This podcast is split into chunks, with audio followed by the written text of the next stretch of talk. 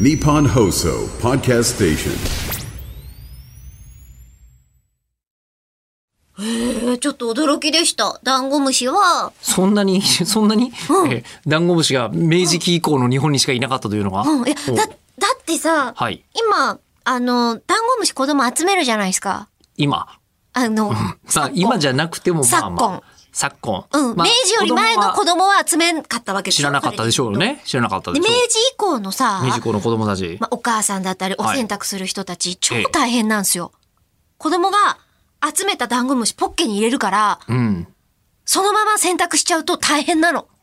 うーん。まあまあまあまあ。わでかりますも、まさか入ってると思わないじゃん。もう、もう、なんていうの、子供のやることわからんから、まあまさ子供かのやるここんとなはところにさ、まあうんうんうんハンゴムシ入れたままなんて思わないから、うん家に帰ってきて、お洗濯するよってって裏返したら、うじょっと出てくるわけよ。それはあるねもう恐怖よ。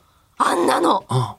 えあの、ごめんなさい、エイコさん、あの、なんていうんですかそれ、あの、実体験じゃなくて、今、想像で喋ってます想像です。そうですよね。はい。え想像なのえで、え多分10倍ぐらいに恐怖が膨らんでます。なるほど。ホラー、ホラーの話。 いや、もう超怖いと思って。あそれ誰かから聞いたってことですかうんネット上になんかお母さんの苦労話みたいなのではびこっててええ、ああ、本当には大び変こなっんててだええ、そんなにそんなに悪いものではないですよ。やお母さんの大変だろうな話はと思ってまあ大変でしょうではありましょうけども。だってさ、洗濯のネットのとこにダンゴムシ引っかかってたら嫌じゃないいやかもフィルねタ。ーの掃除の時に。いやかもしれない。でもこれが明治期には明治期までしかなかった苦労なん明治期以降にしかない苦労なんですよ。ようんいや、現代日本の歪みですよ。本当にかわいそう。ええ現代日本の歪みダンゴムシ。え白菜はどうしてなんですかえっと、白菜も、なんかいかにも日本に昔からありそうな、あのー野菜なんだけど、違うんだって。